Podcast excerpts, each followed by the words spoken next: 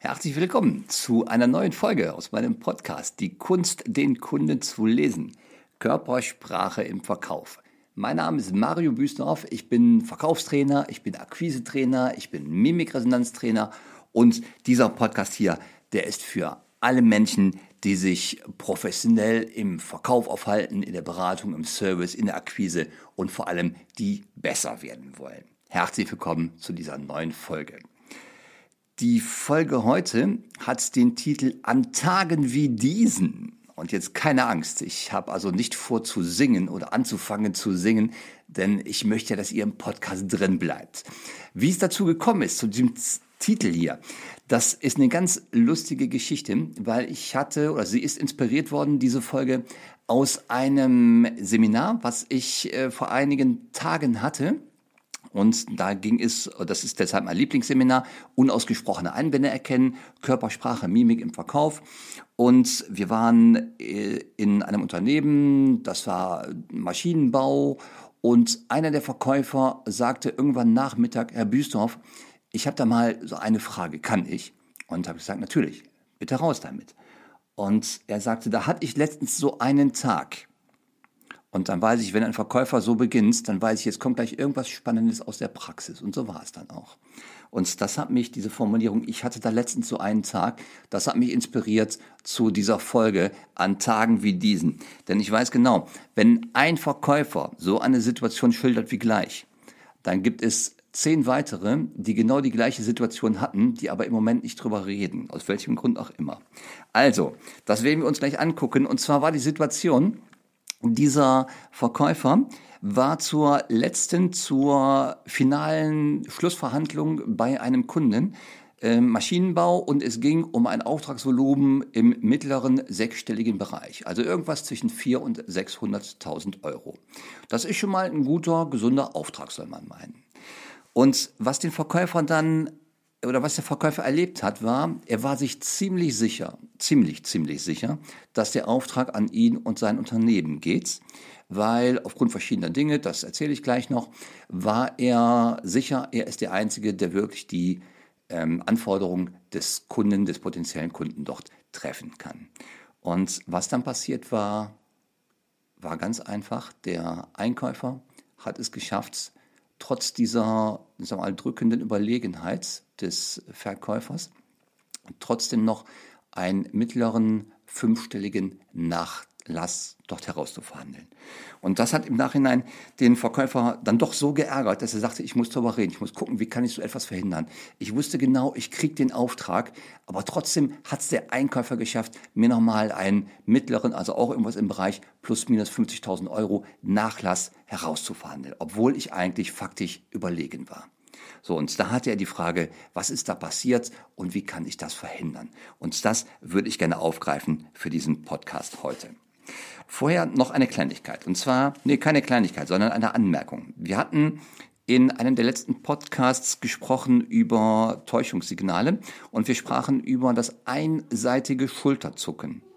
Und das einseitige Schulterzucken hatten wir gesagt, ähm, ist ein starkes äh, Signal dafür, dass jemand gerade selber nicht das glaubt, was er sagt. Das heißt, äh, der Körper widerspricht an dieser Stelle dem Gesagten. Und da kam eine Frage hier per E-Mail rein und die Frage war, ähm, dieses einseitige Schulterzucken, was immer links auftritt, so hatte ich das betont damals in der Folge, äh, dieses einseitige linksseitige Schulterzucken, ist das bei Rechts- und bei Linkshändlern immer gleich?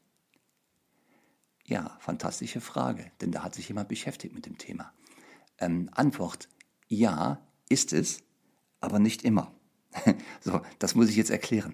Und zwar bei Rechtshändlern können wir von ausgehen, dass wenn wir hundertmal ein linksseitiges, einseitiges Schulterzucken sehen, 97, 98 davon wirklich ein Täuschungsmanöver sind. Die restlichen zwei bis drei Prozent, das ist so die Restunsicherheit, die wir einfach haben, wo wir ohnehin uns darauf oder nochmal kurz darauf besinnen müssen. Alles, was wir in der Mimik sehen und in der Gestik des Kunden, das ist niemals ein schlüssiger Beweis, das ist niemals gerichtsfest. Alles, was wir da sehen, sind starke Hinweise. Wir müssen sie aber immer wieder im Kontext prüfen und ähm, auch durch Hinterfragen nochmal prüfen, ob unsere Vermutung richtig war. Aber bei zwei bis drei Prozent, die da noch so als in Anführungsstrichen Restrisiko bleiben, ist das wahrlich schon eine relativ starke, eindeutige Aussage.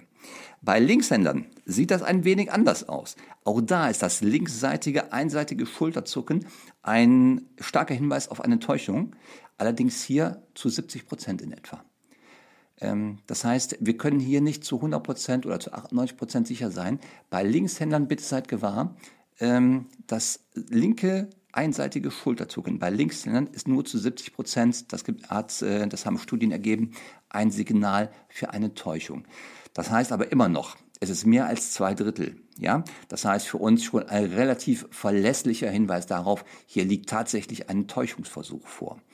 Und an der Stelle bitte seid gewahr, wenn ihr, und ich bin ja ein großer Freund davon, sofort zu Gesprächsbeginn beim Smalltalk oder bei der Begrüßung die Baseline festzustellen.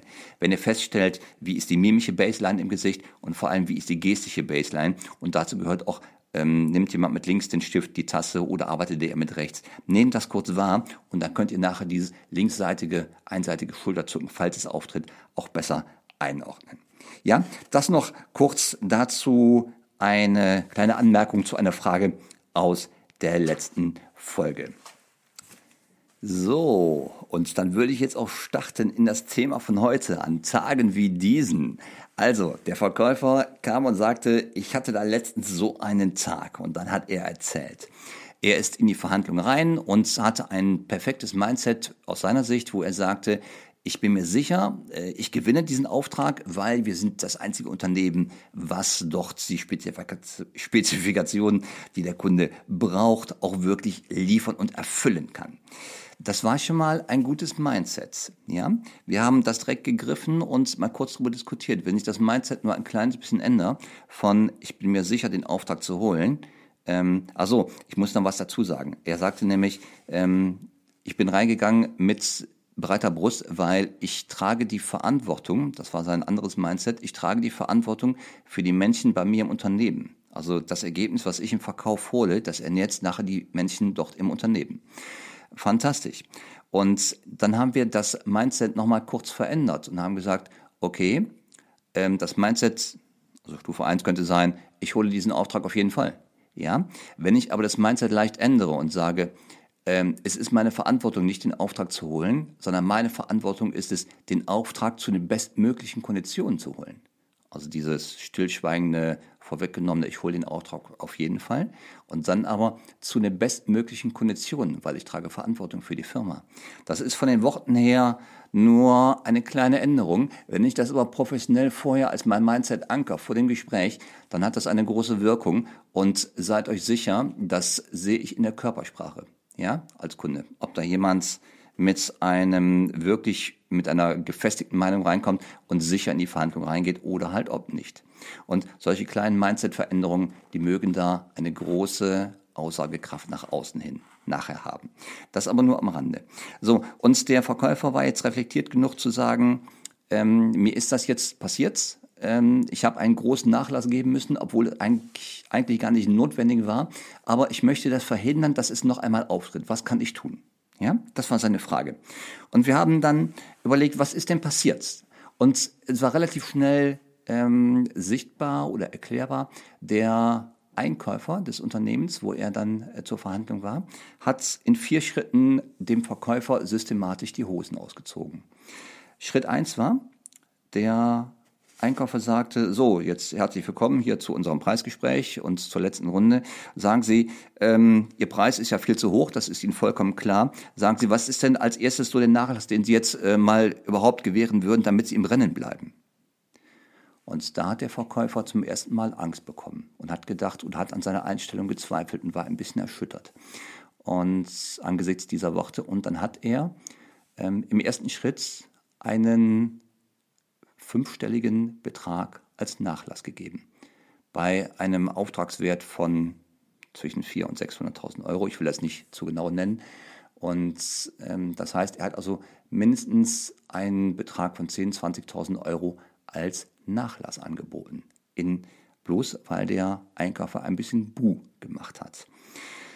Und die zweite Stufe, die der Einkäufer dann gezündet hat, war, ja gut, aber das war ja ein erster Schritt, sagen Sie mal, ähm, wenn wir jetzt mal nicht über den Preis reden, sondern was haben Sie denn noch in anderen Verhandlungs-, in anderen Budgettöpfen? Was ist denn, wenn wir mal über Werbekostenzuschüsse reden? So, und da war der nächste Nachlass fällig an dieser Stelle vom Verkäufer. Und dann hat der Einkäufer Schritt drei gemacht und hat gesagt, wissen Sie, wenn wir jetzt bei Ihnen kaufen, das hat doch sicherlich eine große Referenzwirkung für Ihr Unternehmen. Sie könnten aktiv damit oder Sie könnten uns als Referenz benutzen. Was ist Ihnen das denn wert, so in Form von Nachlass? Da war der dritte Nachlass fällig. Und dann hat er nochmal einen draufgelegt, der Einkäufer, und hat gesagt, ja, ähm, fantastisch, wunderbar, aber es reicht ja immer noch nicht. Aber sagen Sie, wir haben eigentlich vor, nächste Woche noch eine Runde mit Ihrem Mitbewerber zu machen. Und dann werden wir die gleichen Gespräche hier führen, die gleichen Preisgespräche. Was wäre es Ihnen denn wert, wenn wir heute den Auftrag an Sie erteilen würden? Aber heute noch. So, und da war der vierte Nachlass fällig. Und das waren die vier Stufen. Das erste war so allgemein, sie sind zu hoch, zu teuer. Ähm, das zweite war, okay, was haben Sie noch in anderen Budgettöpfen, Werbekostenzuschüsse. Das dritte war, ähm, sagen Sie, wenn wir jetzt als Referenz dienen, was geben Sie uns denn dafür an Geld? Und das vierte war, so, und wenn wir den Auftrag heute noch herausgeben, was ist Ihnen das denn wert? Und ja, meine Frage an den Verkäufer war, sagen Sie, wie hat der Einkäufer denn ausgesehen, ausgeschaut? Wie war denn seine, sein mimischer Ausdruck? Denn wir reden ja über Körpersprache hier in diesem Podcast und wir reden über mimische Signale. Und der Verkäufer sagte mir, ja, er war einfach ärgerlich. Der hat die ganze Zeit von vorne bis hinten nur ärgerlich geguckt. Okay, dann habe ich nichts gesagt und der Verkäufer fing irgendwann an zu lachen und sagte, äh, war das vielleicht Teil der Verhandlung?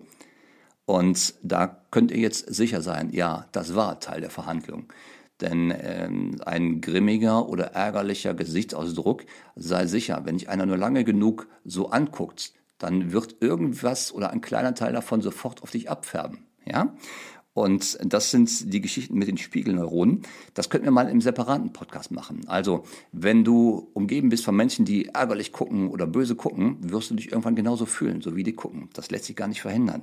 Und das war natürlich Teil der Strategie des Einkäufers, möchte ich jetzt vermuten. Der guckt einfach von vorne bis hinten einfach nur grimmig und diese grimmige, äh, dieser grimmige Gesichtsausdruck, der heißt einfach, oh Gott, oh Gott, ich würde ja den Auftrag erteilen, aber du bist noch meilenweit von dem Ergebnis entfernt, gib mir einen neuen Nachlass. Ja, und das wurde in dem Moment auch dem Verkäufer klar, er ist da diesem Minenspiel einfach äh, zum Opfer gefallen, er ist darauf reingefallen und in dem Moment, wo er natürlich den ersten Nachlass gegeben hat in einer fünfstelligen Höhe, da war dem Einkäufer vollkommen klar, super, das Spiel funktioniert. Und dann fängt er an, so richtig Gas zu geben, der Einkäufer, und dreht den Hahn erst richtig auf. Ja? So, jetzt war natürlich die Frage, wie hätte ich das denn verhindern können? Das war die Frage des Verkäufers und wie könnte ich sowas denn beim nächsten Mal ausschließen, dass mir so etwas noch einmal passiert. Ähm, dann habe ich nochmal die Frage gestellt, wie hoch war denn der erste Nachlass, den Sie gegeben haben? Und er sagte halt die Summe, ein fünfstelliger Betrag zwischen 10.000 und 20.000 Euro. Und dann habe ich wieder nichts gesagt und er meinte, war das vielleicht zu hoch? Das war die Frage des Verkäufers. Die Antwort ist selbstverständlich. Weil in dem Moment legen wir ja den Rahmen fest als Signal für den Einkäufer. Wenn ich bereit bin, bei einer Summe von, fiktiv jetzt 500.000 Euro, sofort fiktiv 10, 15, 20.000 Euro nachzulassen, ist das für mich als Einkäufer ein Signal, da geht noch viel, viel mehr als das, was ich gerade gehört habe. Also eine Möglichkeit wäre zum Beispiel den ersten Nachlass deutlich runterzufahren und zu sagen, ja, wir können ja mal, nee, also eigentlich, äh, die Geschäftsführung hat gesagt, diesen Preis hier oder keinen, aber ich könnte Ihnen so aus dem Stand heraus, also ich würde verantworten, Ihnen so 0,7 Prozent anzubieten. Dann haben Sie einen ganz anderen Rahmen festgelegt. Ja, und dann würden auch die anderen Mechanismen, diese Verhandlungsmechanismen in dieser Form wahrscheinlich nicht mehr greifen. Also Punkt eins, den Rahmen am Anfang, den muss ich sauber im Griff haben. Diesen Nachlassrahmen, den darf ich niemals zu hoch setzen. Ja, sonst setze ich einfach da das falsche Signal. So, dann haben wir noch etwas gearbeitet ähm, mit der Verkäufergruppe und wir haben uns vor allem das mimische Verkaufsskript angeschaut. Das heißt, ich muss vorher eigentlich wissen, bevor ich in das Gespräch reingehe, welche mimischen Signale werden von Seiten des Kunden auf mich zukommen? Welche sind aus meiner Sicht, aus Verkäufersicht Wunschsignale und welche sind für mich Warnsignale? Wenn ich in dieser Form vorbereitet bin, dann gehe ich mit einer ganz anderen Gelassenheit in die Verhandlung rein und solche grimmigen Gesichtsausdrücke, die, ähm, die schrecken mich dann nicht mehr, weil ich genau weiß, das ist ein Teil, der wird jetzt kommen und dann ist eigentlich, dann läuft das Spiel eigentlich mehr nach Plan, so wie ich es mir vorstelle. Dann kann ich auch ganz anders darauf reagieren und damit umgehen. Ja, also das mimische Verkaufsskript als Vorbereitung auf die Verhandlung. Welche Emotionen, welche Gesichtsausdrücke von Seiten meines Gesprächspartners werden denn dort während der Verhandlung zutage treten? Welche wünsche ich mir und welche wären für mich eher Warnsignale?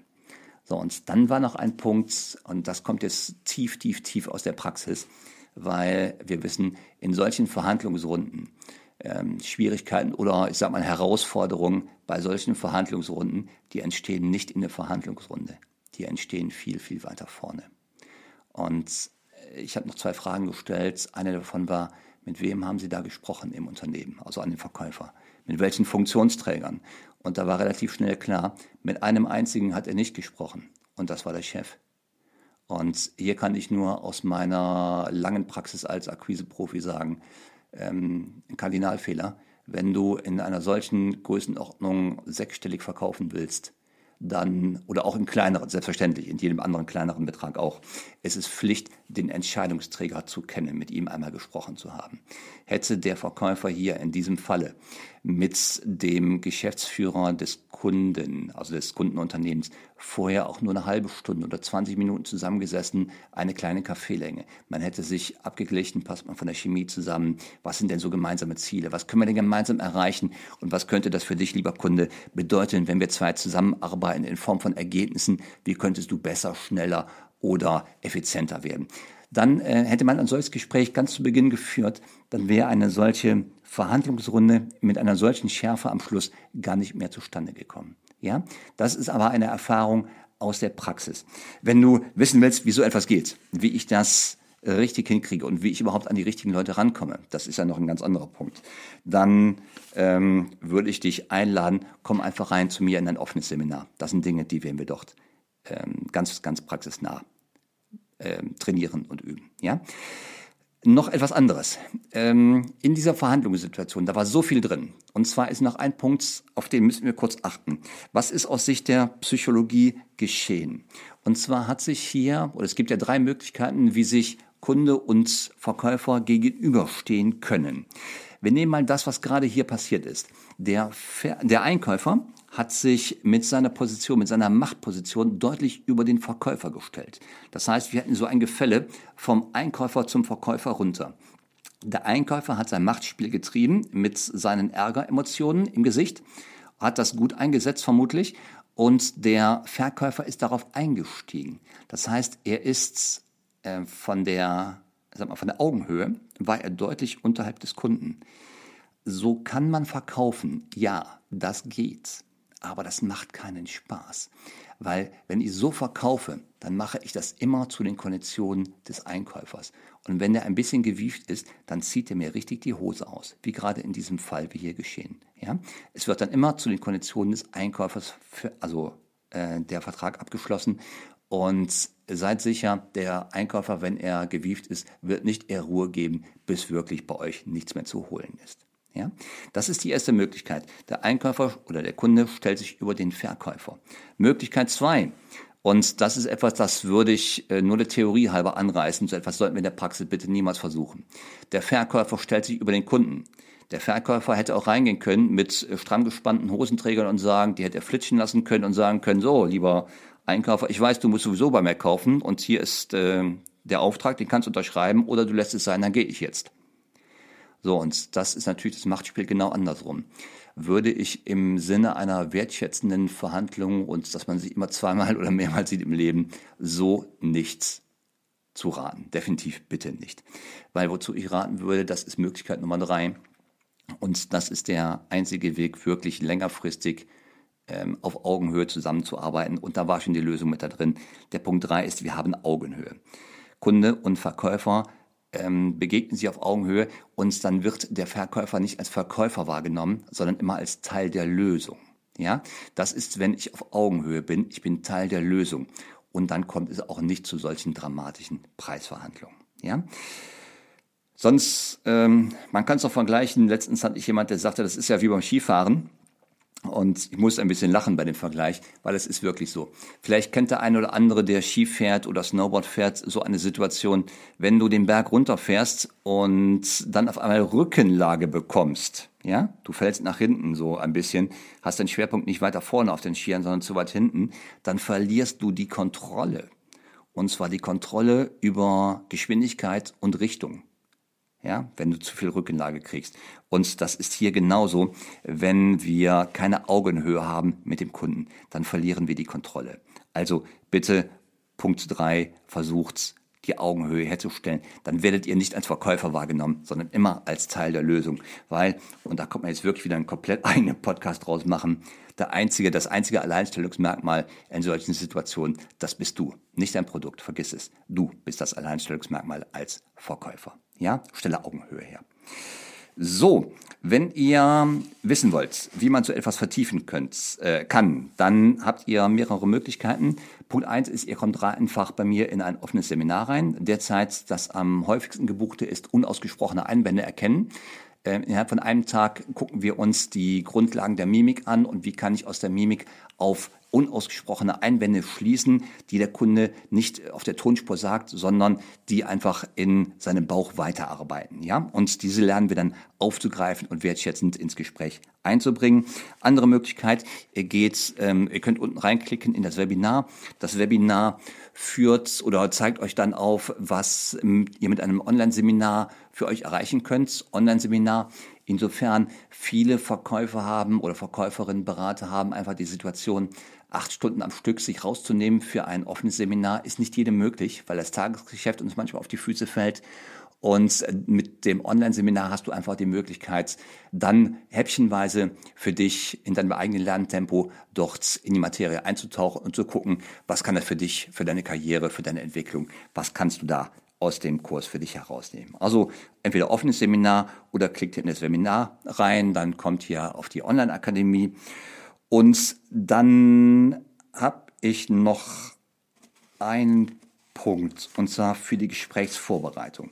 Wenn ihr so als kleines, als kleines Takeaway noch aus dieser Podcast-Folge hier, wenn ihr in die professionelle Gesprächsvorbereitung reingeht, bitte macht euch vorher klar, welche Emotionen, welche emotionalen Ausdrücke werdet ihr beim Kunden sehen während eures Gespräches, während entweder des Akquisegespräches, des ersten Gespräches, während einer Verhandlung oder während einer Schlussverhandlung. Seid euch sicher oder seid euch gewahr, welche Emotionen, welche emotionalen Gesichtsausdrücke werden kommen, welche davon sind eure, sind aus eurer Sicht Wunschsignale und welches sind eher Warnsignale. Wenn ihr das im Vorfeld bereits gemacht habt, habt ihr mental eine ganz andere Einstellung zum Gespräch und der Erfolg wird euch gewiss sein. So, dann sage ich jetzt an dieser Stelle, wir sind wieder einmal durch, durch den Podcast. Ich sage euch herzlichen Dank für eure Zeit, die ihr investiert habt hier rein. Ich hoffe, es hat sich gelohnt für euch und ihr habt das eine oder andere mitnehmen können für den Alltag. Ähm, ich sage jetzt für diesmal Tschüss. Unten habt ihr noch in den Show Notes alles verlinkt, was gerade erwähnt war, Webinar oder Homepage oder auch die Möglichkeit, ihr könnt äh, natürlich hier sofort bewerten. Ich freue mich, wenn es gefallen hat, unglaublich über eine gute 5-Sterne-Bewertung. Dann sage ich danke für eure Zeit, bis zum nächsten Mal.